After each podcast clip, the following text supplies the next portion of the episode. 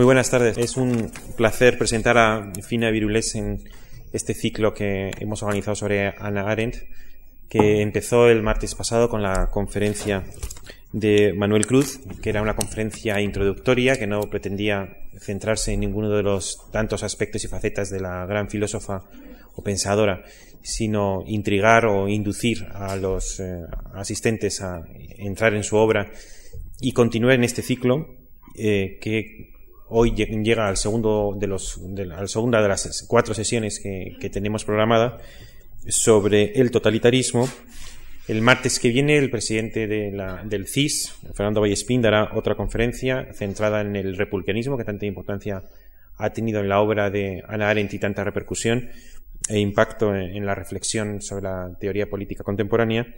Y finalmente cerrará el ciclo la catedrática Victoria Camps, que centrará su exposición en la moral de eh, Ana Arendt. Bueno, pues ya algo anticipó eh, Manuel Cruz el martes pasado sobre la importancia que tuvo la reflexión del totalitarismo por parte de Ana Arendt, el carácter precursor y ese olfato o lucidez que Ana Arendt tenía para destacar los temas y ponerlos en circulación, la novedad que representaba el concepto de totalitarismo que agrupaba cosas tan dispares como el fascismo, el comunismo en un, en un concepto unitario. Y sobre este tema nos, nos va a hablar hoy eh, eh, Fina, Fina Virules, que es profesora de filosofía en la Universidad de Barcelona. Desde 1990 coordina el seminario Filosofía y Género en la misma universidad y en la actualidad es miembro de la dirección del, futuro Instituto Interuniversitario de Estudios de Género de Cataluña. Ha editado diversos volúmenes colectivos, Filosofía y Género, El género de la memoria, en torno a Ana Arendt, con Manuel Cruz, Ana Arendt, El orgullo de pensar, y ha traducido e introducido textos de otros pensadores como Arthur Danto, Ludwig Wittgenstein, Charles Taylor y precisamente eh, la, eh, la, pensadora que hoy nos reúne, Ana Arendt, en títulos como De la historia a la acción, qué es la política, La vida del espíritu, una revisión de la historia judía y otros ensayos, diario filosófico. Sus líneas de investigación son la filosofía y el género, pensadoras del siglo XX, en torno a la subjetividad y la identidad narrativas, memoria e historia, entre otros. Le, doy la más cordial bienvenida y le paso la palabra. Buenas tardes. Eh, en primer lugar, quería agradecer la invitación a la Fundación Juan Marc a hablar en este ciclo y especialmente a su director y al coordinador del ciclo sobre Hannah Arendt. Bien, mi intervención lleva por título El totalitarismo, una realidad que desafía la comprensión. Eh, en 1949, el manuscrito original de Los orígenes del totalitarismo fue concluido y había sido iniciado en 1945, como dice su autora, Hannah Arendt, desde un fondo incansable de optimismo y de incansable desesperación. En esta obra, Arendt transformaba en reflexión los dramas de su vivencia personal e intentaba descubrir un sentido al hecho atroz sin por ello apelar a lugares comunes ni caer en la tentación de someterse mansamente al proceso de disolución de su mundo político y espiritual en un conglomerado donde todo parecía haber perdido su valor específico y haberse tornado irreconocible para la comprensión humana. Desde esta decidida voluntad de comprender la terrible originalidad de lo ocurrido, Aren considera que no es posible mostrar los mecanismos ocultos que llevaron a la emergencia del fenómeno totalitario. Y no es posible se refiere básicamente a que no es posible mediante una reconstrucción histórica de los hechos.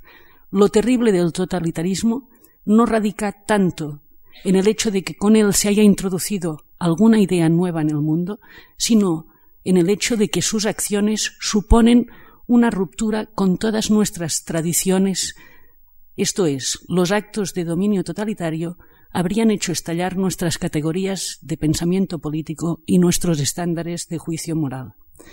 Con esta tesis de Aren se apunta ya algo acerca del tipo de aproximación metodológica que ella entiende que se precisa para dar cuenta de lo acontecido. Pero también se afirma algo que está muy presente en la obra de esta autora, que es la ruptura entre el pensamiento tradicional y la experiencia contemporánea. Dicho de otro modo, a partir de este momento, la pérdida de la tradición no puede ya contemplarse como algo perteneciente solo al campo especulativo de las ideas, como parecen pensar los filósofos que a lo largo del siglo XX proclaman la muerte de la metafísica, sino como un hecho político. Sin tradición, sin testamento que seleccione y nombre, transmita, preserve e indique dónde están los tesoros y cuál es su valor, parece no haber continuidad legada en el tiempo y, por tanto, ningún pasado ni presente, solo un sempiterno cambio. En este sentido, Aren no se cansará de repetir que hemos perdido los instrumentos que hacían posible la comprensión, y en la medida en que comprender significa acoger el propio tiempo en el que vivimos, sus trabajos teóricos girarán apasionadamente en torno a la necesidad de comprender lo ocurrido, a la necesidad de buscar nuevas vías para que el mundo no se nos torne ajeno, para evitar la alienación del mundo. Nada tiene de sorprendente unas palabras que han sido siempre muy citadas de la entrevista que le hiciera Gauss en los años 60, yo solo quiero comprender. En 1953, en un conocido artículo titulado Comprensión y Política, caracterizaba nuestra autora la comprensión como un complicado proceso que, a diferencia de la correcta información y del conocimiento científico, jamás produce resultados inequívocos. Ella afirma, y la cito, es una actividad sin fin, por la que aceptamos la realidad, nos reconciliamos con ella, de modo que si tomamos el surgimiento de los gobiernos totalitarios como el acontecimiento central de nuestro mundo, entonces comprender el totalitarismo no es perdonar, en el sentido de que comprenderlo todo es perdonarlo todo, ni luchar contra algo, sino reconciliarnos con un mundo donde cosas como estas son posibles. Nos reconciliamos con lo que hacemos y padecemos, nos reconciliamos con nuestras perplejidades. Comprender sería, pues, en este punto, la forma específicamente humana que tenemos de vivir, y su único resultado sería el sentido.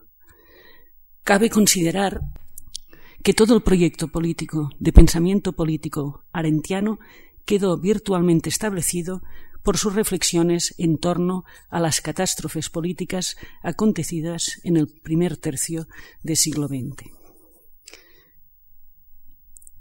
Bien, a pesar de que ya en los años 40 Aren había escrito diversos artículos sobre el problema judío y el sionismo en revistas judeoamericanas, no fue hasta el año 51 que empezó a ser conocida como teórica de la política con la publicación de Los orígenes del totalitarismo.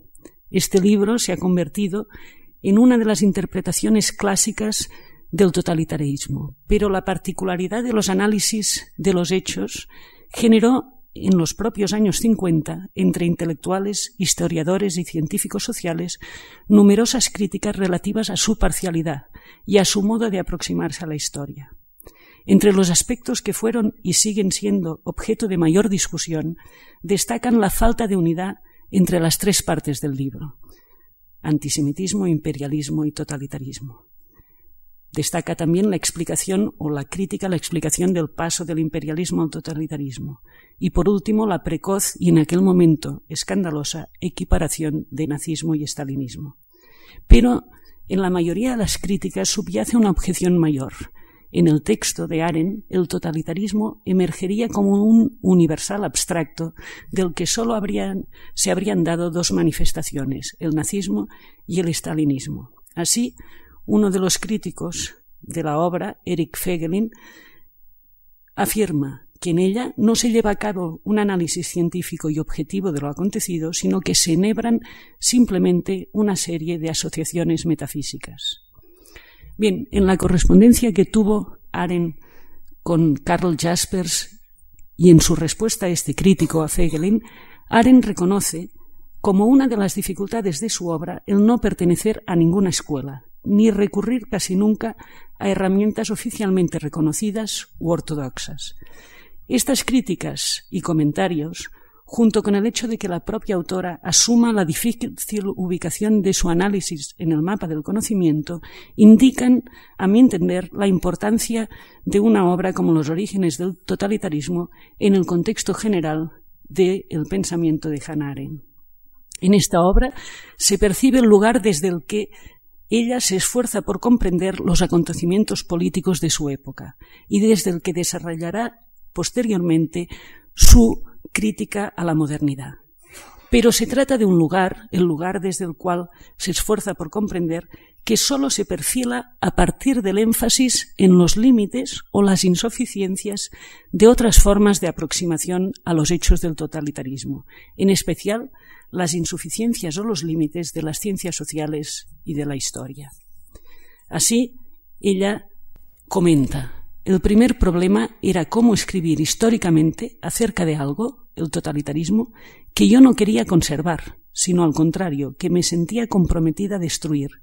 Mi forma de solucionar el problema ha dado lugar al reproche de la falta de unidad del libro. Estas palabras, dirigidas a Fegelin, expresan la convicción de que toda aproximación historiográfica significa siempre y necesariamente salvación y a menudo una suprema justificación de lo ocurrido. De hecho, sabemos que las ciencias históricas tradicionales no pueden dar cuenta de lo inédito, puesto que la narración histórica presupone siempre una continuidad de fondo. Pero las palabras de Aren apuntan también hacia su señalado compromiso por comprender los acontecimientos centrales de su época, acontecimientos que además, como hemos visto, habrían destruido las bases mismas de nuestra capacidad de comprensión. De ahí que entienda que el terror totalitario debe analizarse desde su carácter de sin precedentes y lejos de la tendencia demasiado fácil de los historiadores a trazar analogías. Volvamos a oír sus palabras. El hecho es que Hitler no se parecía a Gengis Khan, ni era peor que cualquier otro gran criminal, sino solamente diferente. El asesinato en sí, el número de víctimas o el de personas que se aliaron para perpetrar tales crímenes no es lo que carece de, precedentes, es el absurdo ideológico que los provocó, la mecanización de su ejecución y la institución cuidadosamente programada de un mundo de moribundos donde ya nada tenía sentido lo que carece de precedentes. El objetivo no podía ser, pues, escribir una historia del totalitarismo, sino dar cuenta de la configuración de los elementos que cristalizaron en el totalitarismo y llevar a cabo un análisis de la estructura elemental de los regímenes totalitarios. En la obra el totalitarismo es una amalgama de ciertos elementos presentes en todas las condiciones y problemas políticos del siglo XX. El antisemitismo, la decadencia del Estado-nación, el racismo, la expansión por la expansión, la alianza entre el capital y lo que Aren denomina the mob, que han traducido el populacho, es decir, aquella masa de individuos desclasados de todas las clases sociales. Y detrás de cada uno de ellos, de estos elementos o problemas, se esconde un problema real presente sin solventar. La cuestión judía tras el antisemitismo, la cuestión de una nueva organización de los pueblos tras la decadencia del Estado-nación, el problema pendiente de un nuevo concepto de humanidad tras el racismo, la organización del mundo que no cesa de empequeñecer tras la expansión por la expansión, o la sociedad de masas tras la alianza entre el capital y el populacho. De modo que podemos pensar que lo que pretende la obra de 1951 no es tanto ofrecer solo una mirada que torne inteligible un pasado que ya ha sido, cuanto mostrarlo en relación con los problemas del presente. Pues bien, siempre que no identifiquemos el término orígenes del título, orígenes del totalitarismo, con el término causas, podemos entender que tales elementos, los orígenes, constituyen los orígenes del totalitarismo. Los elementos se convierten en orígenes cuando entran en relación con otros sin que, por otra parte, se pueda prever el tipo de composición que emergerá. Cuando Aren habla de orígenes, no se refiere ni a causas ni a gérmenes que deban desarrollarse inevitablemente. Como ella misma afirma, los elementos por sí mismos probablemente nunca son causa de nada. Se convierten en orígenes de acontecimientos sí y cuando cristalizan en formas fijas y definidas. Entonces, y sólo entonces, podemos seguir retrospectivamente su historia su historia hasta los orígenes, y afirma, el acontecimiento ilumina su propio pasado, pero nunca puede ser deducido del mismo. Esto supone que por mucho que seamos capaces de saber del pasado, ello no nos permitirá conocer el futuro. Así, por ejemplo, aunque la derrota del totalitarismo de corte nazi se haya destruido un conglomerado especialmente terrible y hayan quedado al descubierto elementos antiguos que a la hora que al estar disociados ahora son menos nocivos, esto no significa que no puedan cristalizar de nuevo en una dirección inesperada. La cristalización no se reduce pues a una mera suma de elementos, dado que el acontecimiento sobrepasa todos los elementos tomados en su conjunto. Quizás se podría considerar que Aren en este punto se estaba haciendo eco de unas páginas de la crítica del juicio en las que Kant introducía la cristalización como metáfora de la contingencia. Kant decía, la formación se opera después por una reunión repentina, es decir, mediante una súbita solidificación, no mediante un progresivo tránsito de estado, de estado fluido al sólido, sino, por decirlo así, por un salto. Este tránsito, decía Kant, se llama también la cristalización. Y la cristalización es imprevisible, puesto que, como señala Aren, hay que contar con los factores pertenecientes al ámbito de la libertad humana. Este acento, puesto en la contingencia, en la obra de Aren, hace que la comprensión adquiera un carácter dóxico y fragmentario, que sólo se pueda entender como un proceso interminable, como una aproximación al acontecimiento que jamás se puede dominar del todo. Por ello, Aren afirma que el verdadero significado de todo acontecimiento siempre trasciende cualquier número de causas pasadas que podamos asignarle. Y en este contexto, comprender el totalitarismo no es negar la atrocidad, deducir de precedentes lo que no los tiene, o explicar los fenómenos por analogías y generalidades tales que ya no se sienta ni el impacto de la realidad ni el shock de la experiencia. Significa más bien, dice Aren, examinar y soportar conscientemente la carga que nuestro tiempo, que nuestro siglo ha colocado sobre nosotros, y no negar su existencia ni someterse mansamente a su peso. La comprensión es un enfrentamiento atento y resistente con la realidad, cualquiera que sea o pudiera haber sido ésta.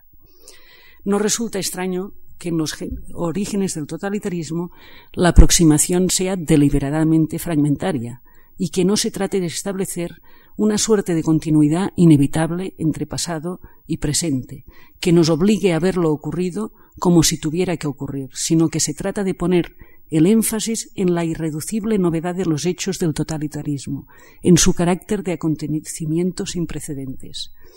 El hecho de que el título de la obra recoja el plural, que no se hable de origen del totalitarismo, sino de los orígenes, parece indicar una, una decidida voluntad de escapar al modelo causalista de explicación histórica. Frente a quienes, para explicar el gobierno totalitario, lo asimilan a algún mal ya conocido, el despotismo, la tiranía y la dictadura, Aren afirma que lo que estaba en juego bajo su dominio era la naturaleza humana como tal. La irreductible originalidad del totalitarismo se debe a que sus acciones supusieron, como decía, una ruptura total con nuestras tradiciones. Pulverizaron literalmente nuestras categorías de pensamiento político y nuestros criterios de juicio moral. El gobierno totalitario produjo acciones e instituciones para aclarar lo que quiere decir esto de que estallaron o que pulverizó nuestras categorías, el gobierno totalitario produjo acciones e instituciones que ya no son clasificables con las categorías jurídicas, éticas y políticas sobre las que se alza nuestra facultad de comprender. Más en concreto, tales acciones e instituciones hicieron saltar por los aires la alternativa entre gobierno legal e ilegal, o entre poder legítimo y poder arbitrario, alternativa básica para definir la esencia de los gobiernos en filosofía política. Así, por ejemplo, la tiranía se ha caracterizado tradicionalmente como un gobierno ilegal en que el poder se encuentra en manos de un solo hombre, como un régimen dominado por un poder arbitrario, no restringido por la ley, manejado en interés del gobernante en contra de los gobernados y siempre guiado por el temor del dominador al pueblo y de éste a aquel. A diferencia de los dictadores o de los tiranos, los líderes totalitarios no se veían a sí mismos como ostentadores de un poder sin sujeción a regla o norma, alguna. Se consideraban servidores de unas leyes suprahumanas rectoras del universo. En su análisis, Aren muestra cómo el gobierno totalitario desafía todas las leyes positivas, incluso las prescritas por él, y cómo en el mismo gesto afirma obedecer de forma estricta aquellas leyes de la naturaleza, naturalmente en mayúscula, o de la historia también en mayúscula, de las que supuestamente proceden todas las leyes positivas. El totalitarismo, lejos de ser un régimen ilegal, se remonta a las fuentes de la autoridad que conceden legitimación última a las leyes positivas, de modo que se diría que los regímenes totalitarios habrían hallado la vía para establecer la justicia en la tierra, algo que la legalidad del derecho positivo jamás podrá alcanzar. De este modo, la ley de la historia o de la naturaleza se ejecuta sin necesidad de traducción a normas de lo justo y lo injusto para el comportamiento individual. Y ello se perpetra desde la convicción de que estas leyes, si son aplicadas adecuadamente, producirán como resultado final la humanidad, también en mayúscula, sin demorarse en el comportamiento de los hombres particulares. Tal es la esperanza que alienta tras la aspiración de dominación mundial de todos los gobiernos totalitarios. La política totalitaria pretende transformar la especie humana en portadora activa e inefable de una ley. En este punto es donde radica la diferencia fundamental entre el concepto totalitario del derecho y los demás conceptos. No se ha reemplazado un conjunto de leyes por otro, ni se ha creado mediante una revolución una nueva forma de, legalidad, sino que se impone sin consensos juris porque promete hacer de la misma humanidad la encarnación de la ley. En opinión de Aren, esta cancelación de la discrepancia entre legalidad y justicia nada tiene que ver ni puede confundirse con la antigua idea según la cual la naturaleza o la divinidad son la fuente de la autoridad para el derecho natural o para los mandamientos divinos históricamente revelados. Estos no convertían al hombre en encarnación de la ley, sino que exigían obediencia y en tanto que fuentes estables de autoridad para las leyes positivas se consideraban permanentes y eternos. En cambio, según la interpretación de Aren, el totalitarismo considera que todas las leyes son leyes del movimiento. La naturaleza y la historia dejan de ser fuentes estabilizadoras y de autoridad para las acciones de los hombres. Son en sí mismas movimiento. Muestra de ello es que en la creencia nacional socialista, en las leyes raciales como la expresión de la ley de la naturaleza en el hombre, subyace la idea darwiniana del hombre como producto de la evolución natural que no se detiene necesariamente en el estadio actual de los humanos.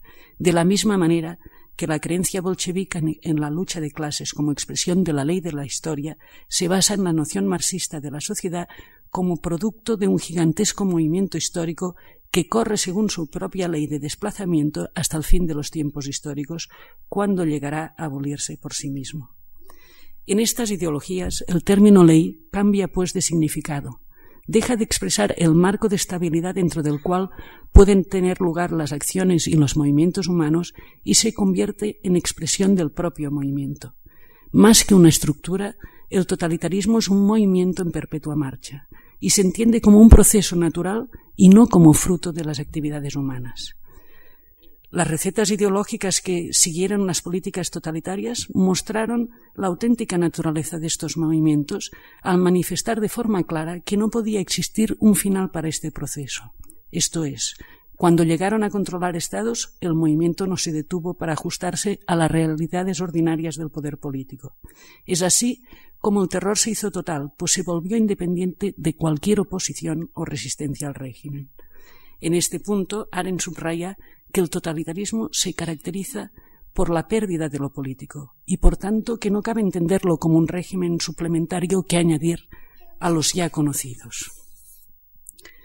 A la luz de lo dicho, no resulta extraño que los habitantes de un país totalitario se sientan y se vean arrojados y atrapados en el proceso de la naturaleza o de la historia con el único objetivo de acelerar su movimiento, solo pueden ser ejecutores o víctimas de su ley inherente.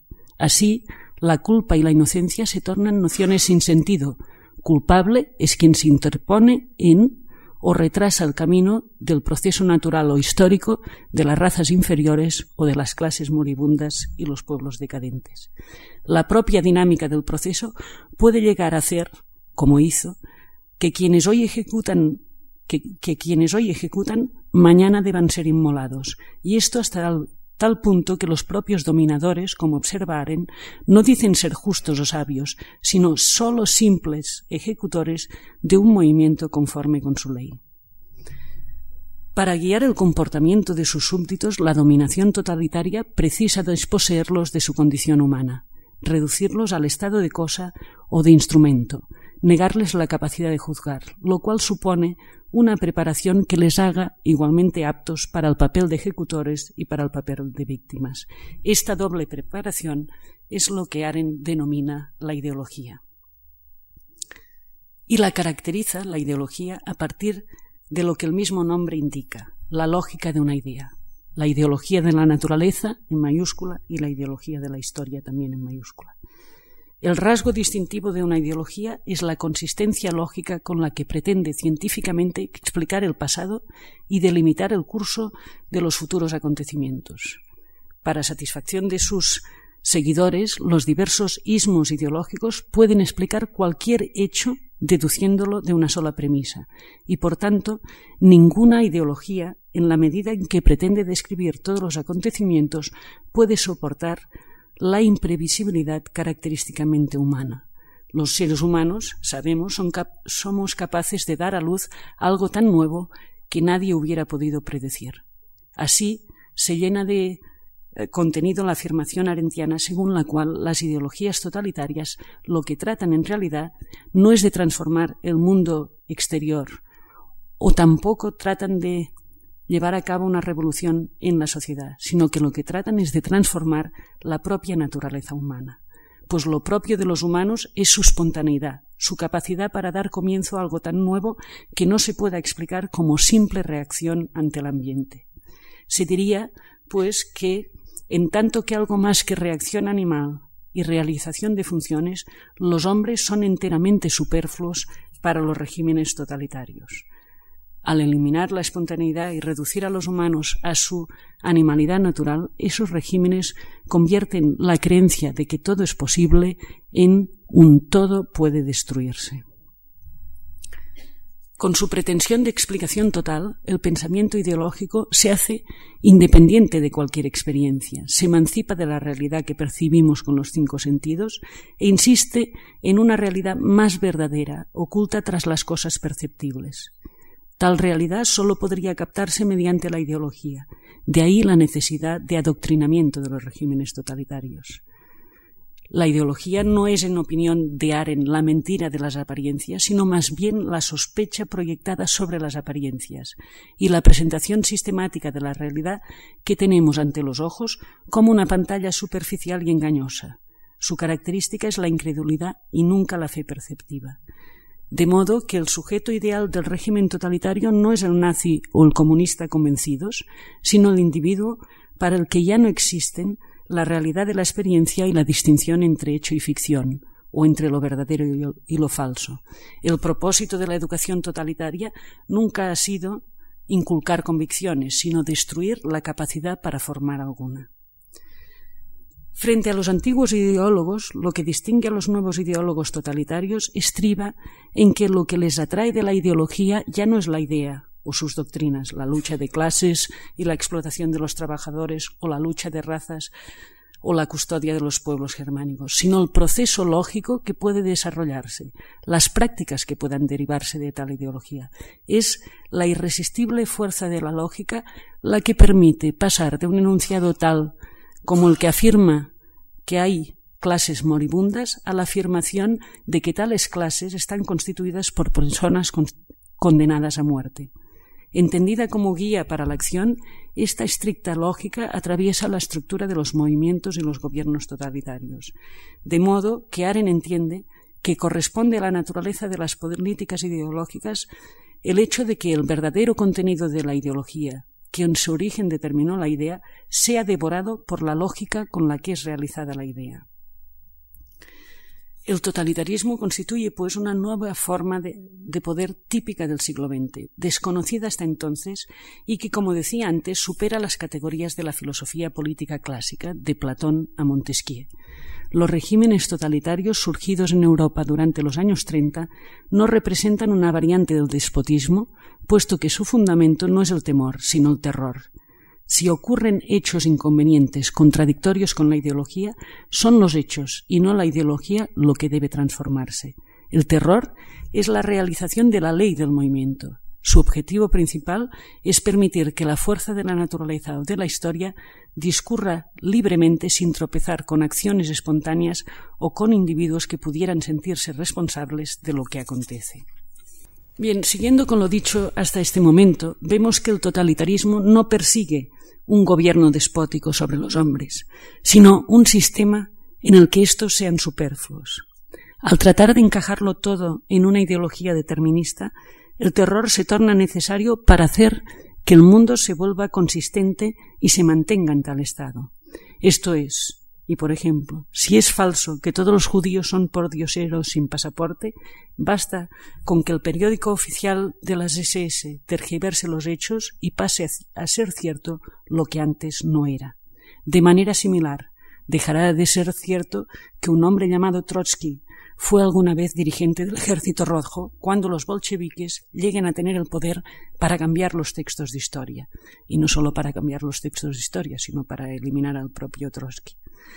Dado que la consistencia ideológica, que todo lo, reduce a un factor omniabarcador, choca y entra en conflicto con la inconsistencia del mundo, hay que ejercer una dominación total y demostrar que todo es posible mediante la eliminación a todos los niveles de la pluralidad y de la característica imprevisibilidad de la acción y del pensamiento humanos. Esto es, lo específico de la propaganda totalitaria es su efectiva literalidad, su capacidad para conseguir una transformación inmediata del contenido ideológico en realidad viva a través de los instrumentos de la organización totalitaria. Así Aren escribe, si la legalidad es la esencia del gobierno no tiránico y la ilegalidad es la esencia de la tiranía, entonces el terror es la esencia de la dominación totalitaria. Lo que carece de precedentes en el totalitarismo no es pues su contenido ideológico, sino el mismo acontecimiento de la dominación total. Esto es, la transformación de una perspectiva que podía ser general, el antisemitismo, por ejemplo, en un único principio que gobierna todas las actividades.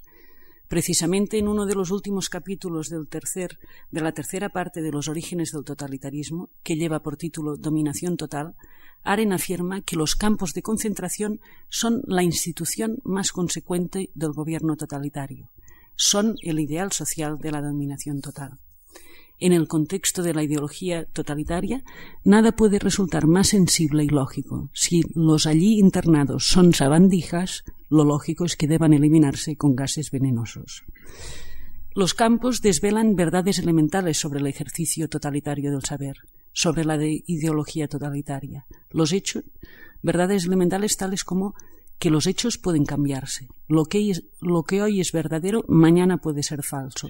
De modo que se habita en un mundo donde la verdad y la moral han perdido cualquier expresión reconocible. El terror total, como decía, comienza cuando el régimen ya no tiene nada que temer de la oposición.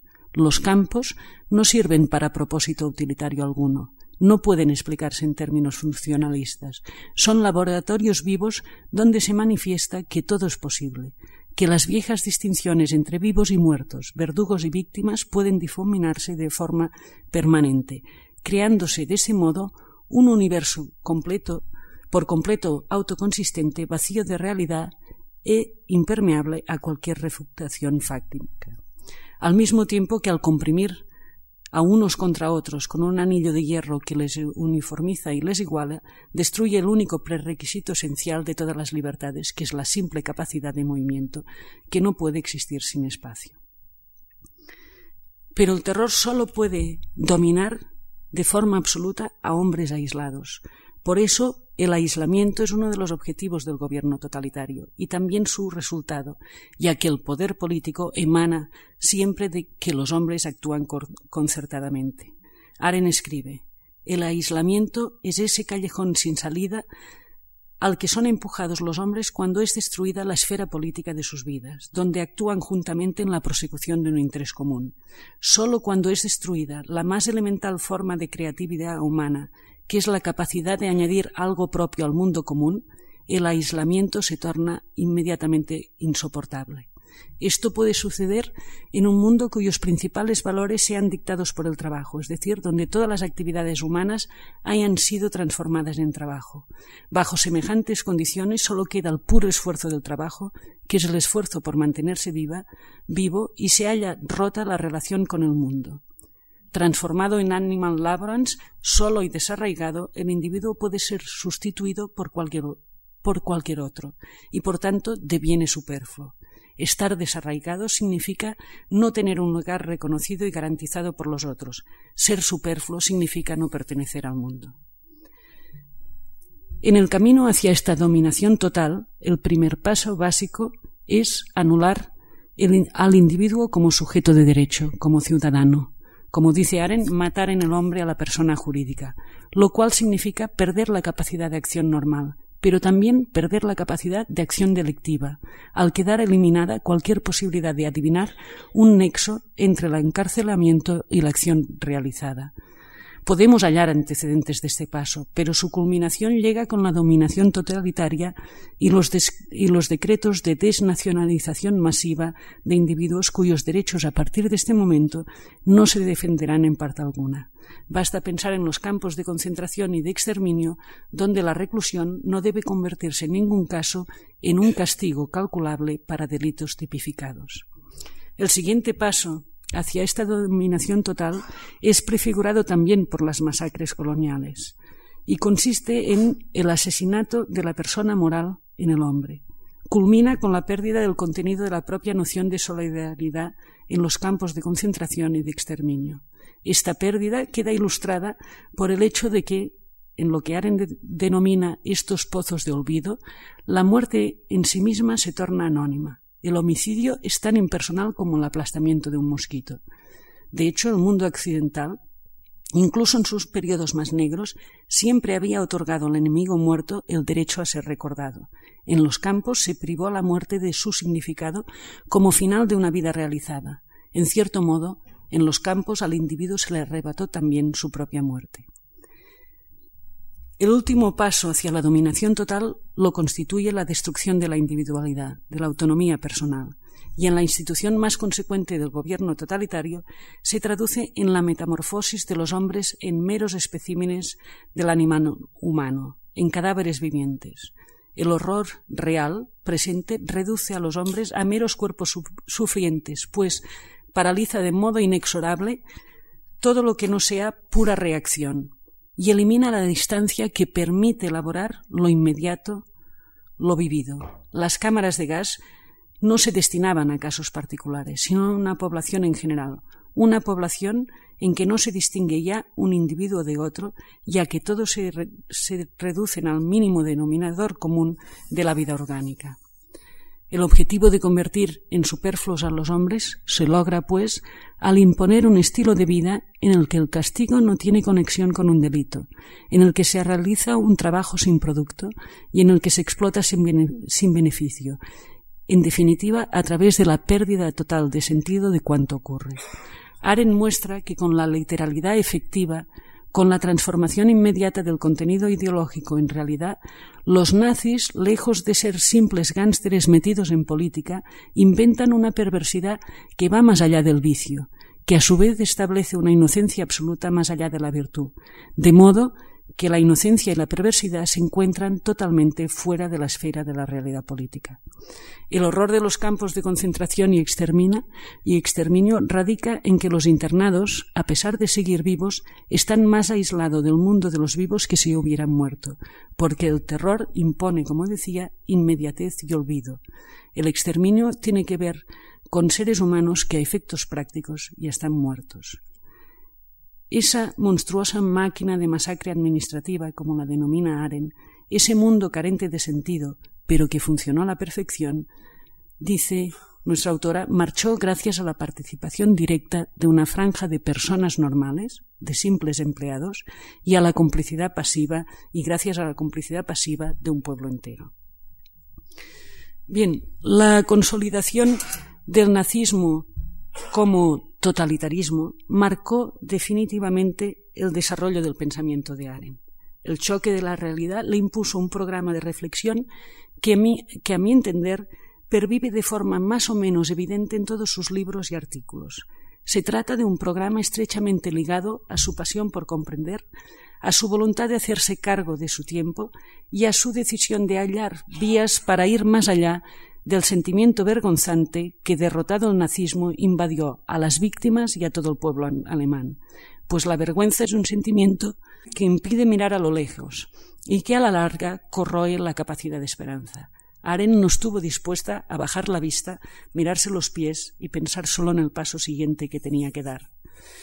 Así podemos entrever desde la importancia de los orígenes del totalitarismo como obra una serie de líneas de reflexión que quedan al descubierto si dejamos de considerar, como viene siendo habitual entre nosotros, que el núcleo del pensamiento arentiano es la democracia participativa y la concepción de la acción tal como se, se plantea en la condición humana. Aunque ciertamente hay mucho en Aren que justifica el gesto de convertir en clave de su pensamiento la apuesta por la natalidad y el énfasis en la capacidad casi milagrosa de hacer aparecer lo inédito de los seres humanos. Pero conviene también advertir que de su esfuerzo por aislar los elementos de los gobiernos totalitarios aflora algo parecido a un guion de reflexión para los tiempos de oscuridad, un guion de reflexión mucho más complejo, difícil de catalogar y entretejido de consideraciones que no siempre encajan fácilmente con la imagen que tenemos de esta autora, que habitualmente leemos como una variante del radicalismo y que, especialmente, y que nos resulta especialmente agradable al no estar contaminada por el materialismo, el leninismo o el historicismo.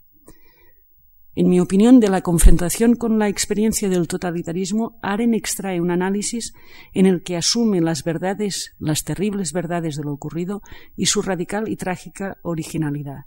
Eso es, se toma en serio la irreversible ruptura que significan en el siglo XX los hechos del totalitarismo.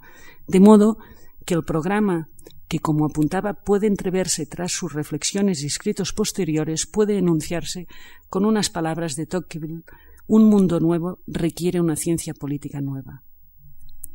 Las categorías y los problemas centrales del pensamiento de Aren debe mucho deben mucho al guion semioculto que se fue perfilando a lo largo de su esfuerzo por dar cuenta del fenómeno totalitario.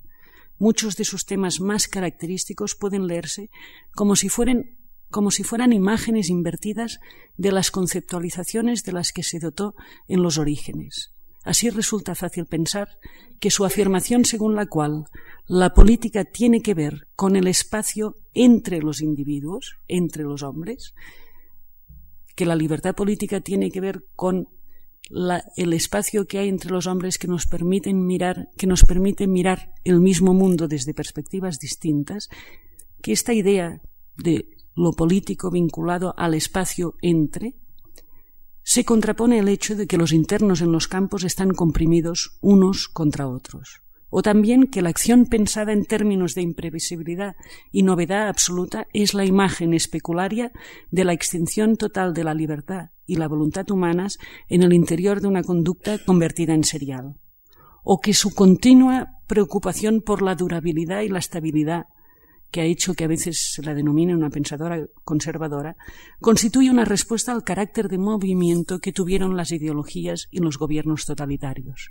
Resulta asimismo fácil pensar, por ejemplo, que la relevancia política que concede a la libertad, a la singularidad y a la pluralidad puede ser considerada imagen inversa del terror y de la monstruosa igualdad sin fraternidad ni humanidad propia de los campos, o en fin, que la antítesis de los pozos de olvido es su política de la memoria, entendida no ya solo como un recordatorio del sufrimiento de los judíos en el siglo XX, puesto que masacres y dolor ha habido en abundancia a lo largo de la historia, sino también como énfasis en el papel de la palabra y del relato como vías para otorgar sentido a lo que hacemos y a lo que padecemos.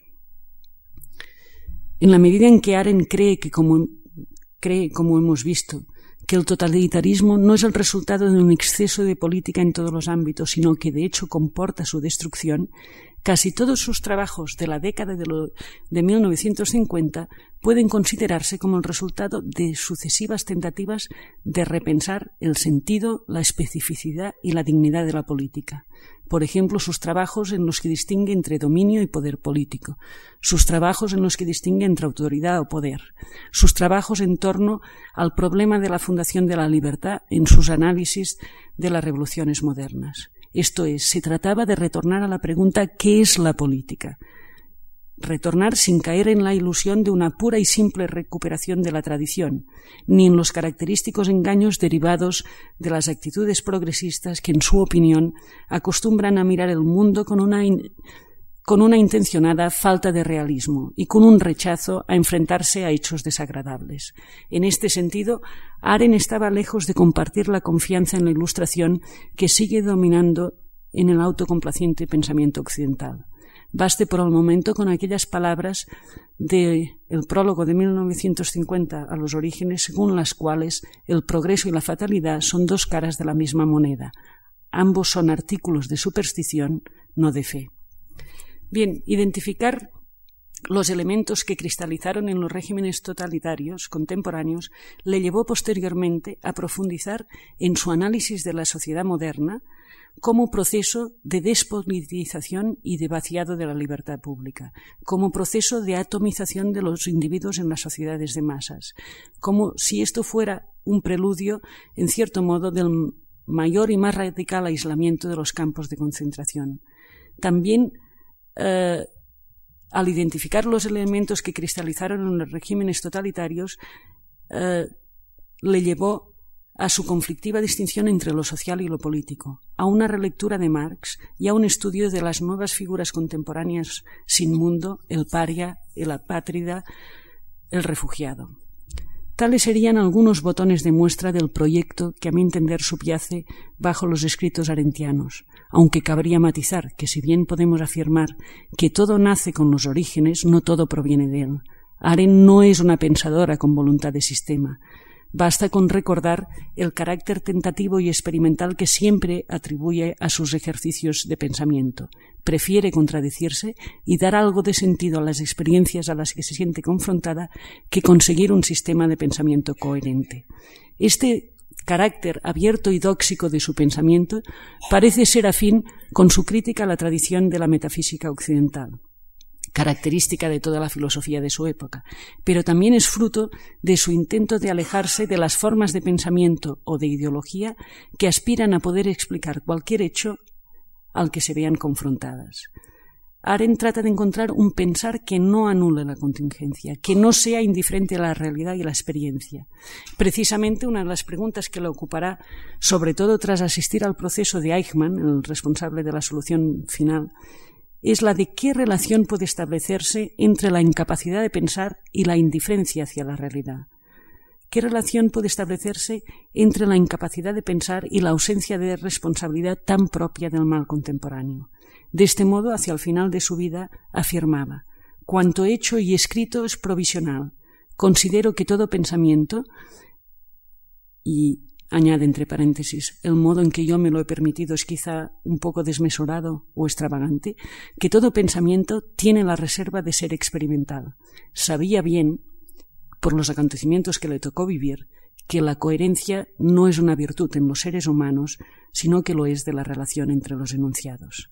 Y ya para acabar, quería leer un fragmento escrito en 1966 en el que Aren dice, con la derrota de la Alemania nazi, parte de la historia llegaba a su fin. Era, en cualquier caso, el primer momento posible para articular y elaborar las preguntas con las que mi generación se había visto forzada a vivir durante la mayor parte de su vida de adulto. qué ha sucedido, por qué ha sucedido, cómo ha podido suceder. Tales preguntas no pueden encontrar respuestas fáciles y no se resuelven con una teoría nostálgica de la polis, como algunos han querido leer en obras como La condición humana, sino con un realismo y con un coraje responsable diría yo, de resonancias nietzscheanas para asumir los trágicos límites de la existencia, aunque, en el caso de Aren, este realismo y este coraje siempre está acompañado de una incansable esperanza en el hecho de que cada uno de nosotros somos un nuevo inicio, o por decirlo con unos versos del Fausto de Goethe que Aren gustaba de citar, pues el suelo los vuelve a engendrar como siempre los engendró. Nada más, gracias.